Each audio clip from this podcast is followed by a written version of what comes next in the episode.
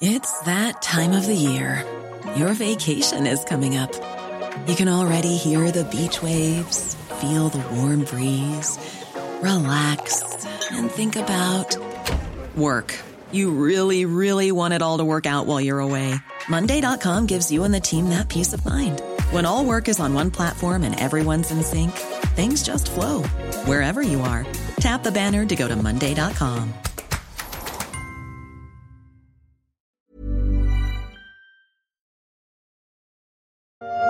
50 à 60 personnes seraient toujours portées disparues dans le centre commercial de Kremenchuk après le tir de missile russe qui a fait au moins 20 morts et une soixantaine de blessés lundi en Ukraine. Carnage à Kremenchuk. Carnage à Boutcha, c'est la réalité terrible de la guerre, celle d'aujourd'hui, à 2500 km de Paris. Des bombardements, des tirs de missiles, frappés aveuglément, de loin, pour instiller la peur dans la population et faire pression sur le gouvernement de Kiev. C'est la stratégie des Russes, repliés depuis quelques semaines dans la conquête du Donbass. C'est la guerre d'aujourd'hui qui ressemble beaucoup à celle d'hier. Mais à quoi pourrait donc ressembler la guerre dans le futur? Je suis Pierrick Fay, vous écoutez La Story, le podcast des échos. Chaque jour, la rédaction se mobilise pour analyser et décrypter l'actualité économique, sociale ou géopolitique. Et aujourd'hui, on va se demander comment les états-majors réfléchissent à la guerre de demain avec l'aide de scénaristes, de dessinateurs et même de designers. Du fond de son sac à malice, Mars va sans doute à l'occasion en sortir une un vrai délice qui me fera grosse impression. En attendant, je persévère à dire que ma guerre favorite, c'est mon colon que je voudrais faire. C'est la guerre de 14-18. C'est mon colon que je voudrais faire. C'est la guerre de 14-18. Georges Brassens et la guerre de 14-18, une dénonciation de la guerre et notamment de celle faite aux victimes civiles. Celle d'Ukraine aurait sans doute sa place dans la litanie de cette chanson pacifiste écrite à la fin du conflit algérien.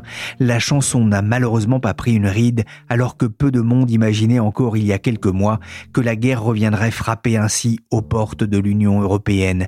Vive la paix aurait pu chanter le poète, mais la guerre menée par la Russie en Ukraine rappelle une autre citation latine cette fois, si vis pacem, parabellum, si tu veux la paix, prépare la guerre, préparer la guerre, ou en tout cas, imaginer quelles pourraient être les menaces dans le futur, c'est l'idée sous-jacente derrière le projet Red Team Défense. Bonjour Anne Bauer. Bonjour Pierrick. Vous êtes journaliste spécialiste des questions de défense. Vous avez publié dans Les Échos une analyse passionnante sur les guerres du futur. Imaginez le pire, c'est la meilleure défense pour l'armée française? Bah, c'est un petit peu son travail. Normalement, c'est d'imaginer euh, toutes les attaques possibles. C'est le travail d'une armée. On a toujours beaucoup de mal à se préparer aux guerres de demain. Hein. On a toujours une guerre de retard. C'est un peu euh, la fameuse histoire de la ligne Maginot. Et évidemment, en soi, l'art de la guerre, c'est l'art de surprendre l'adversaire et donc d'être dans des surprises stratégiques. Donc, euh, c'est le travail des armées d'imaginer les conflits du futur et chaque conflit euh, qui s'est déroulé récemment contient des surprises stratégiques. Personne n'imaginait, par exemple, que les outils du Yémen euh, mettraient par terre la moitié de la production pétrolière d'Arabie Saoudite en 2018 ou 2019, je sais plus, avec quelques drones et quelques missiles de croisière pas très sophistiqués. Donc il y a toujours des surprises stratégiques. Au Sahel, il y en a eu aussi. Euh, les djihadistes euh, mettent leurs Toyota sous les arbres et cachent leurs armes dans le sable, euh, alors que les hélicoptères de combat, au bout d'une heure de vol, ils sont ensablés, ils décollent plus. Enfin, vous voyez, je veux dire, il y a toujours des des surprises. Et là, en Ukraine, euh, l'armée française regarde aussi ce conflit euh, qu'on dit maintenant de haute intensité parce qu'il paraît traditionnel, avec de l'artillerie lourde, des bombardements, enfin des choses qui ont l'air euh, plutôt de relever de la Seconde Guerre mondiale que d'un futur lointain. Mais en réalité, il y a aussi beaucoup de surprises stratégiques. Les Russes n'ont pas anticiper euh, la guerre d'information, les réseaux sociaux, la décentralisation de l'armée ukrainienne. Et les Français se disent oh là là, mais si si on était à la place de l'Ukraine, euh, est-ce qu'on saurait se défendre? Et là, ils s'aperçoivent que à force de jamais faire de stock, eh ben on a des stocks de munitions qui sont relativement vides et qu'on serait très vite à court de munitions euh, dans un conflit de ce type. Donc en gros, imaginer le futur, il faut le faire, mais c'est très compliqué. Oui, c'est très compliqué hein, forcément pour euh, les militaires qui vont parfois aller chercher euh, de l'aide. L'Agence de l'innovation de la défense vient de lancer la saison 2 de la Red Team Défense. Alors quand on me dit Red Team, moi ça me fait penser à un jeu vidéo, Command and Conquer, sorti en 1996.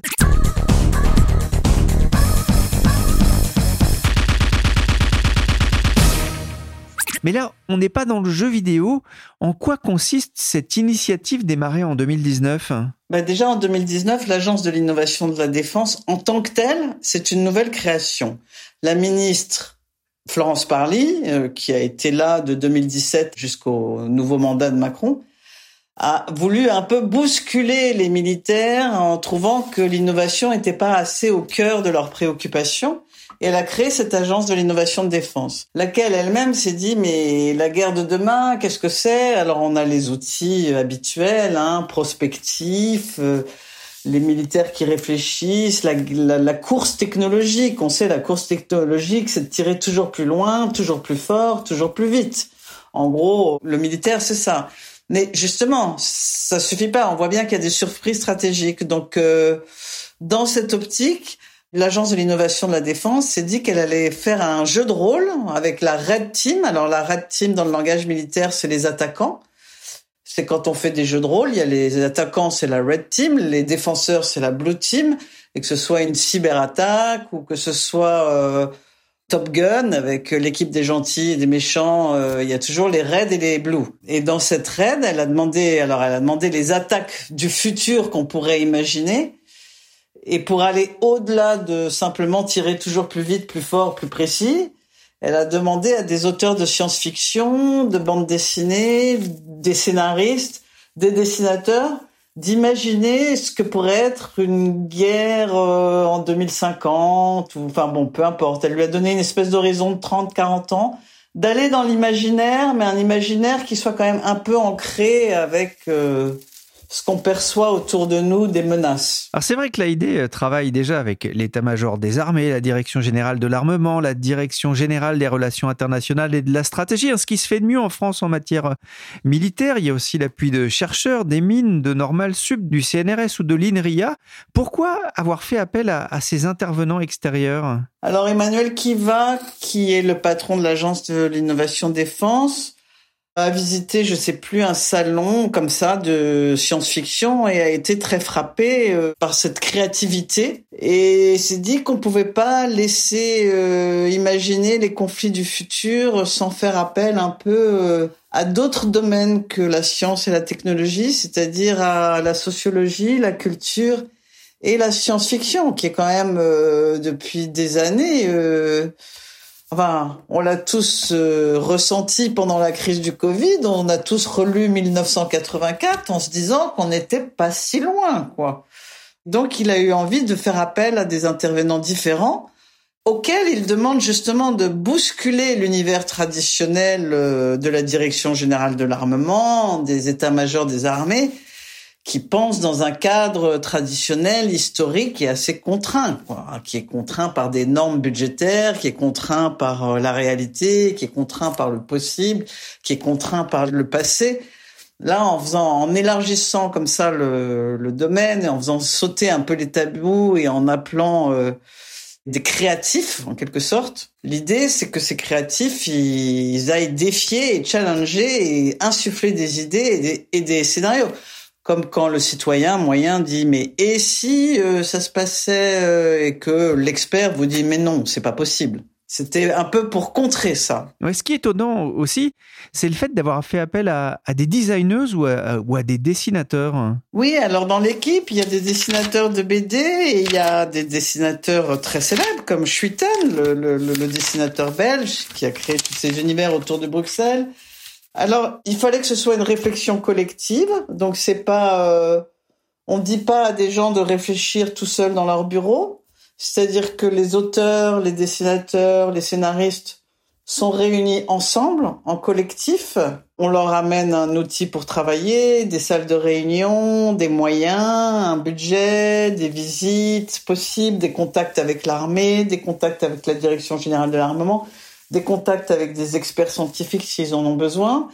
Et ils se sont dit que le dessin et la visualisation, ça faisait aussi partie de l'exercice. C'est-à-dire que euh, c'est créatif dans les deux sens, c'est-à-dire que c'est créatif dans le sens du récit, de l'étude, mais c'est un travail collectif qui met aussi en scène le dessin parce que ça aide à réfléchir et à avancer aussi. Une image vaut mieux parfois que de longs discours, hein, c'est ce qu'on dit euh, souvent. La Red Team, hein, c'est 11 personnalités venues d'horizons euh, divers.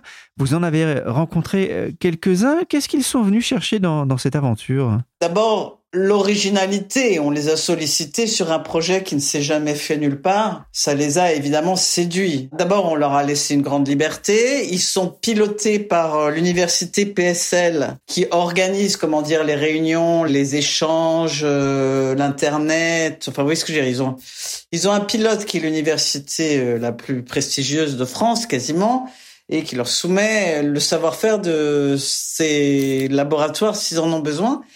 Et l'armée, c'est quand même un monde qui est très fermé. Donc, je pense que pour des auteurs de science-fiction, bon, qui ont imaginé beaucoup de choses, lu beaucoup de choses, mais qui sont pas militaires, euh, c'est intéressant pour eux de.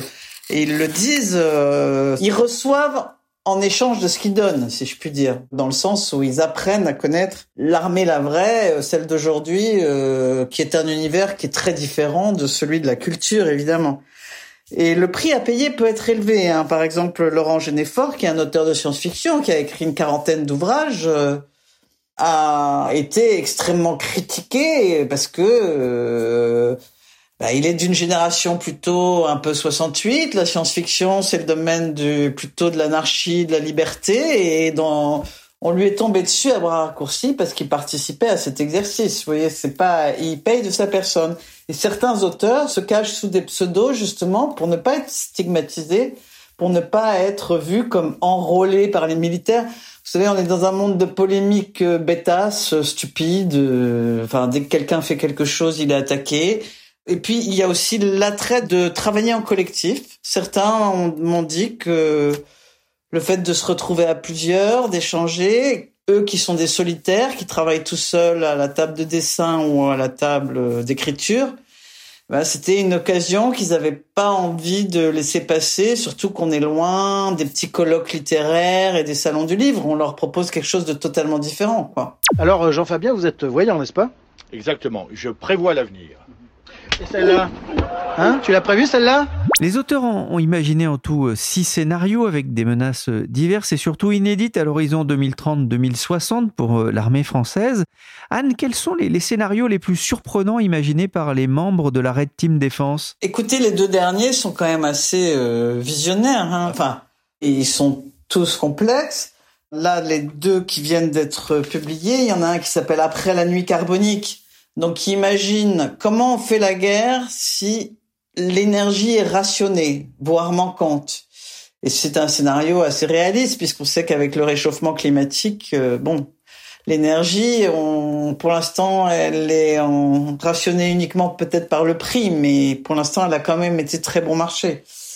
Et puis l'autre scénario euh, est plutôt sur la mutation du vivant et j'imagine plutôt que les biotech deviennent folles et que ben, certains, pour attaquer l'autre, vont attaquer son écosystème et plus ses hommes. C'est-à-dire que je vais attaquer votre milieu naturel pour qu'il devienne euh, toxique et pour vous en déloger au lieu de vous attaquer vous. Vous voyez ce que je veux dire? Donc c'est un changement de paradigme qui est intéressant. Et un des autres scénarios qui a été publié précédemment euh, était très réaliste aussi, d'une certaine manière, puisqu'il pensait que chacun vivait grâce euh, à l'informatique, euh, les réseaux sociaux et tout ça, chacun vivait dans sa bulle, chacun se crée son monde. Donc chacun a son monde dans lequel il se sent bien et donc ça amoindrit l'idée de nation et ça amoindrit évidemment quand on amoindrit la nation, on amoindrit euh, l'idée de forces armées. Et donc ils avaient fait tout un scénario autour de ça où chacun était dans sa bulle différente. Et quelques mois plus tard, euh, c'était avant que Facebook annonce la création du, du métaverse. Le métaverse, c'est ça, hein, c'est d'évoluer, d'avoir son portrait idéal dans un monde idéal, euh, sympathique, euh, d'aller où il n'y a plus que des gens idéaux, où on va où on veut, quoi. Voilà. Aujourd'hui, je vais vous présenter le top 3 des horreurs que l'on peut fabriquer en laboratoire. Les Drosophila pestis, les grillons Attila et les mouches hématophages. Merde Viens voir, il y en a une qui a buté l'autre une vidéo façon unboxing de youtubeur d'une imprimante ADN diffusée sur un réseau crypté en 2053 par un biohacker. C'est un autre scénario imaginé par la Red Team, des manipulations génétiques à la portée d'un très grand nombre de citoyens avec cette machine robuste et pas chère qui ressemble à un micro-ondes. Le scénario met en scène des bioguerrieros qui développent des Petrichnikov, la Kalachnikov boîte de pétri, pour manipuler le vivant à distance. Là, j'ai vraiment fait des cauchemars, a confié Emmanuel Chiva, le responsable du programme, à notre journaliste Anne Bauer. Mission accomplie donc pour ces deux nouveaux scénarios de menaces et de conflictualité à l'horizon 2030-2060, après la nuit carbonique et une guerre écosystémique. Et j'ai une question, Anne, à qui est destiné ce document, ce travail Alors, Red Team, vous pouvez aller le voir sur un site qui est public, qui s'appelle redteamdefense.org. Bon, le document est évidemment destiné d'abord aux militaires, à l'état-major. Il est présenté, discuté avec, en gros, les planificateurs des armements de demain au sein des armées. Mais l'originalité de l'exercice, c'est que c'est pas un exercice de prospective ou un rapport les auteurs, ils sont là pour imaginer une histoire. Donc, ils imaginent une histoire, une attaque. Alors, ils donnent des faux noms de pays. Donc, on a le Katagan qui attaque le Xénixistan. Enfin, j'ai oublié. Parce que sinon, il pourrait y avoir des susceptibilités diplomatiques. Mais ils imaginent vraiment, entre guillemets, des conflits réels qu'on peut transcrire dans la vie d'aujourd'hui mais dans des situations de 2050, 60. Et donc ça, tous les gens qui veulent aller les lire peuvent les lire sur euh, Red Team, je crois. Hein, J'ai pas vérifié, défense.org. En tout cas, tout est présenté sur ce site internet. Les premiers scénarios ont été publiés sous forme de livres, et ce livre, euh, Ces guerres qui nous attendent, a eu un énorme succès. Bon, l'éditeur pensait qu'il vendrait 5000 exemplaires, enfin comme un truc de spécialiste. Et ça s'est tiré à 25 000 exemplaires. Donc il y a eu une grosse surprise stratégique sur la publication de cet ouvrage. À présent, nous allons découvrir la Red Team, une équipe composée de 10 auteurs, de scénaristes et d'auteurs de science-fiction. Voilà leur mission imaginer euh, les menaces qui pourraient mettre en difficulté la France et ses intérêts euh, à l'horizon des années 2030-2060. François Chuiten Hermès, Laurent Genefort, Virginie Tournay, Captain Numericus ou encore Doha. De quoi remplir bien des bibliothèques que pourraient créer les designeuses Jeanne Bréjon et Saran Diakité-Kaba. Ce sont quelques-uns des cerveaux de la Red Team Défense, les méchants chargés d'imaginer les scénarios des guerres du futur, avec l'aide de l'université Paris Sciences et Lettres. J'ai eu envie de discuter avec l'un d'entre eux et mon choix s'est porté sur un scénariste de talent. Bon, raison, Bianchi, direction la sûreté. Messieurs, vous avez été choisis pour intégrer la première brigade mobile. Vous n'aurez plus qu'un objectif, assurer la sûreté de l'État. Bonjour Xavier d'Horizon. Bonjour. Vous êtes à l'origine scénariste de bande dessinée. Alors c'est comme ça, en tout cas, moi je vous ai découvert il y a presque 15 ans avec la série Les Sentinelles. Vous avez tâté aussi du cinéma avec le scénario du film Les Brigades du Tigre, on en a entendu un petit bout. Vous êtes un scénariste qu'on dit prolifique. D'abord, pourquoi est-ce que vous avez dit oui à la Red Team Défense? Il y a grosso modo deux raisons. La première euh, est une raison de curiosité intellectuelle, tout simplement. Et la deuxième était cette idée bah, de me rendre utile à mon pays je trouve que on est dans un des rares pays qui est encore démocratique, laïque, ouvert au monde. Et au moins, avec la Red Team, j'avais l'occasion de participer à une, mission que je, qualifierais de civile. Ça a été un long travail? Alors long, chaque euh, scénario euh, nous prend, euh, attends, si on plein en plein temps, environ un mois, un mois et demi entre la documentation, la rédaction, puis la présentation.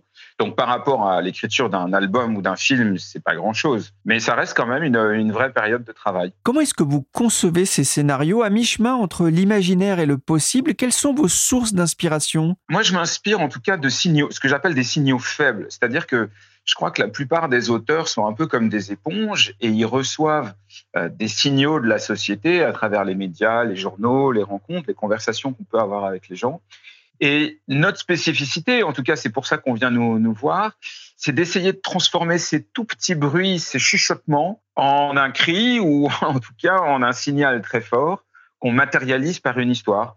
Et donc, moi, c'est des signaux faibles, qu'ils soient géopolitiques, économiques, philosophiques, sociologiques, j'essaie ensuite de transcrire euh, dans des narratifs. Et ça veut dire que vous avez euh, finalement le, le nez euh, sur l'actualité une bonne partie de la journée? Pas une bonne partie de la journée, mais toutes mes journées commencent par une lecture de la presse, absolument. L'écrivain Laurent Genefort, hein, qui fait partie de la team, racontait à Anne Bauer que vos scénarios doivent juste empêcher les militaires de dormir. Ça résume bien ce qu'on vous demande? Oui, je pense qu'on est là pour dire tout haut ce qu'il faut surtout pas évoquer. C'est-à-dire qu'on est, on est là pour trouver des problèmes des circonstances, des armes, des menaces auxquelles ils n'ont pas pensé, auxquelles ils ne veulent pas penser éventuellement, auxquelles ils ne sont pas préparés. Et effectivement, euh, on a réussi quand on voit leur mine déconfite. Vraiment Ouais, c'est rare, mais ça arrive quand même. J'étais embarqué dans un camion de livraison, et puis j'atterris ici. Oh, c'est incroyable. Hein? T'entends ça, chérie? Bah oui, c'est fou. Est-ce qu'il n'y a, pas un moment quand même où vous vous dites ah bah non ça c'est trop gros? En fait, nous, comme nous ne sommes ni des militaires, ni des euh, géopoliticiens professionnels, ni des économistes professionnels, ni des sociologues professionnels, mais des généralistes, on a un niveau de connaissance qui nous permet d'établir des scénarios, mais qui en même temps ne nous contraint pas par des habitudes ou des tabous. Et donc, il n'y a jamais ce, c'est trop gros. Alors, il ne s'agit pas, en termes de science-fiction, euh, de faire ce qu'on appelle des tapis volants, c'est-à-dire euh, si on fait des vaisseaux spatiaux géants, bon, ça va pas les empêcher de dormir. Et donc, on est à la fois dans suffisamment gros pour qu'ils n'y aient pas pensé, mais pas trop gros pour que ça reste réel. Vous avez bénéficié de, l'aide de l'université euh, PSL de Paris. Hein. Il y a 28 prix Nobel, 10 médailles Fields, 50 César, 79 Molière, parce qu'il y a le Conservatoire de Paris dedans, obtenu hein, depuis la création. Comment est-ce que vous avez travaillé avec ces chercheurs? En fait, à chaque sujet, on fait une demande auprès de PSL et de Mekinov, qui est le cabinet qui nous emploie aussi, pour obtenir de la documentation, des précisions sur des sujets qui peuvent être techniques, que ce soit scientifiques ou géopolitique ou militaire. Et là, c'est des échanges, c'est des interviews, des entretiens. Et à partir de ce qu'ils nous disent, on en récupère une bonne partie, on nourrit nos scénarios et parfois on décide de les contredire pour justement aller là où c'était imprévu. Ça vous aide aussi pour votre propre travail d'auteur? En tout cas, en rencontrant notamment des militaires, ça me fait découvrir euh, d'autres façons de penser, d'autres façons de voir le monde. Des gens que d'ailleurs je trouve en général assez brillants, assez intéressants, très engagés. De ce point de vue-là, ça nourrit mon travail. Dans la tranchée des peupliers, vite on se défile en cachette, braquant le fusil sur l'ennemi, prêt à presser sur la gâchette. La guerre, elle fait aussi partie de votre univers. Alors la guerre à l'ancienne avec le, magnifique Maître d'armes imprimé au Japon, ou plus contemporaine avec votre série Les Sentinelles durant la Grande Guerre de 14-18 avec les aventures d'un super-héros mécanique. Qu'est-ce qui vous intéresse dans, ces moments historiques souvent dramatiques? Bah, En fait, la guerre est un révélateur des réalités humaines.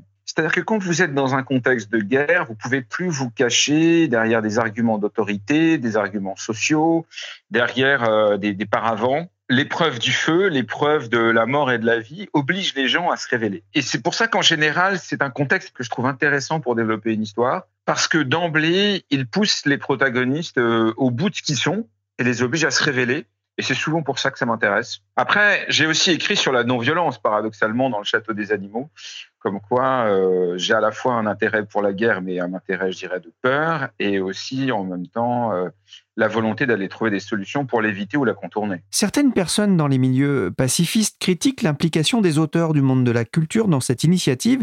J'ai même vu passer quelques appels euh, au boycott hein, sur des sites pas très représentatifs. Qu'est-ce que ça vous inspire? Une forme de surprise, en fait, je dois dire. C'est-à-dire que, comme je vous l'ai dit tout à l'heure, on est dans un pays démocratique où règnent encore les droits de l'homme, la liberté de parole, la liberté de la presse, où on a le droit de voter. C'est rare dans le monde aujourd'hui et j'ai envie de dire que des pays comme la France, aussi libéraux, qui sont encore les, héritiers des valeurs des Lumières, sont vraiment rares. Et j'ai un peu de mal à concevoir le mal qu'il y a à aller aider un pays qui véhicule ces valeurs. Je ne serais pas allé faire la red team, euh, pardon, mais pour l'armée turque, peut-être pour le gouvernement hongrois ou pour le gouvernement chinois. Mais on parle de la France.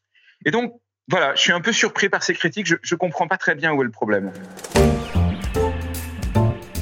Merci Xavier Dorizon, scénariste et membre de la Red Team Défense, et merci Anne Bauer, journaliste aux échos, spécialiste des questions de défense. Si vous voulez en savoir plus sur ces scénarios, le livre s'appelle Ces guerres qui nous attendent 2030-2060 aux éditions Les Équateurs. La story s'est terminée pour aujourd'hui. Cette émission a été réalisée par Willy Gann, chargé de production et d'édition Michel Varnet. Le podcast des échos est disponible sur toutes les plateformes de téléchargement et de streaming de podcast.